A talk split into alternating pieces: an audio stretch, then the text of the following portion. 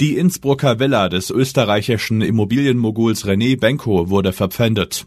Japan hat nach dem Erdbeben die nächste Katastrophe zu verkraften. Und nach dem Regen folgt der Regen. Das ist die Lage am Dienstagabend. Spiegelredakteur Janko Tietz hat diese Lage geschrieben. Am Mikrofon ist Axel Bäumling. Benkos Kartenhaus Herzlich willkommen im neuen Jahr, liebe Leserinnen und liebe Leser. Bei vielen von Ihnen dürfte demnächst wieder eine Einkommenssteuererklärung anstehen.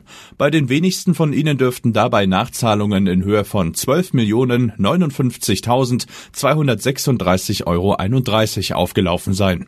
Das ist die Summe, die der Staat Österreich vom Immobilienunternehmer René Benko an zu wenig gezahlter Umsatzsteuer fordert. Insgesamt sieben Jahre und neun Monate soll der strauchelnde Mogul in seinem Heimatland Deutschland zu wenig gezahlt haben. Christina Gnirke und Martin Hesse zufolge wurde nun deshalb seine Privatvilla in Innsbruck gepfändet. Zur pfandrechtlichen Sicherstellung der Ansprüche, wie es so schön im Juristendeutsch heißt, das in Österreich offenbar nicht weniger bürokratisch klingt als hierzulande. Nun gehört die Villa nicht René Benko höchstpersönlich, sondern, Sie ahnen es, sie ist Teil eines verworrenen Geflechts aus Stiftungen und Firmen und Unterfirmen. Im Zentrum die Laura Stiftung, benannt nach Benkos Tochter. In dieser Privatstiftung sind neben der Villa noch andere wertvolle Güter der Familie von Benko geparkt. Seine Yacht Roma etwa, die Benko gern bei wichtigen geschäftlichen Treffen mit Investoren nutzte und auf der er mit Flaggen der Signa geschmückt bei großen Messen wie der Immobilienshow Mippen in Cannes Hof hielt. Dass Benko nun obdachlos ist, darf allerdings bezweifelt werden, denn offenbar wohnt er im italienischen Nobelort Sirmione am Ufer des Gardasees in der Villa Ansaldi.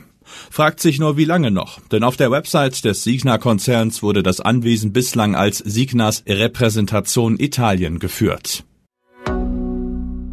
Japans Tragödien am Neujahrstag wurde die Westküste Japans von einem schweren Erdbeben der Stärke 7,6 erschüttert. Dutzende Menschen kamen ums Leben, mehr als 130 wurden verletzt, einige werden noch vermisst. Als ob das nicht schon schlimm genug war, hat das asiatische Land seit heute eine weitere Tragödie zu verarbeiten. Ein Passagierflugzeug der Japan Airlines stieß bei dem Tokyoter Flughafen Haneda aus noch ungeklärter Ursache unmittelbar nach der Landung mit einem Flugzeug der japanischen Küstenwache zusammen, das Hilfsgüter zu Überlebenden der Erdbebenkatastrophe auf der Halbinsel Noto bringen sollte.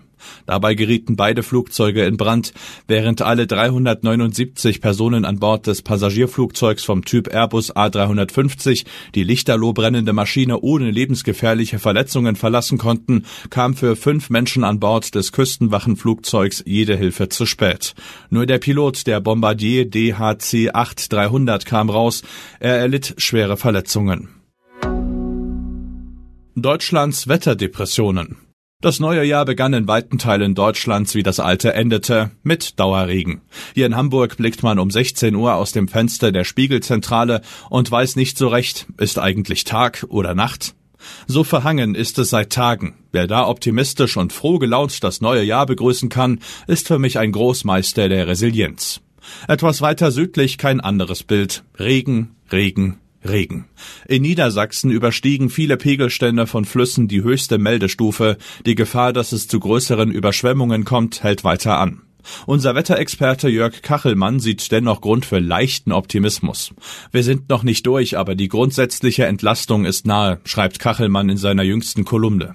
Wir laufen in eine winterliche Witterungsperiode hinein. Das europäische Modell sieht den Übergang am aggressivsten und schon Richtung Wochenende Schneesturmverhältnisse in Schleswig-Holstein und Teilen Mecklenburg-Vorpommerns und für Montag früh auch eine Schneedecke im südlichen Bayern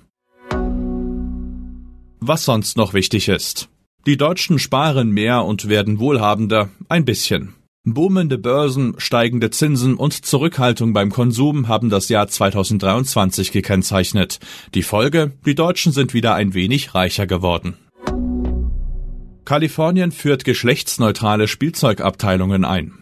Barbie für Mädchen hier, Lego für Jungs dort. Kalifornien aber tritt der Vergeschlechtlichung von Spielzeug nun entgegen. Die Inspiration für das neue Gesetz soll eine Achtjährige geliefert haben. Snoop Dogg wird TV-Berichterstatter für Olympia 2024. Der US-Rapper war bisher für vieles bekannt. Sportmoderation gehörte nicht dazu. Das soll sich ändern. Im kommenden Sommer soll Snoop Dogg von Wettkämpfen berichten und ikonische Sehenswürdigkeiten erkunden. Soweit die Lage am Abend. Alle aktuellen Entwicklungen finden Sie auf spiegel.de. Wir melden uns hier wieder morgen früh mit der Lage am Morgen.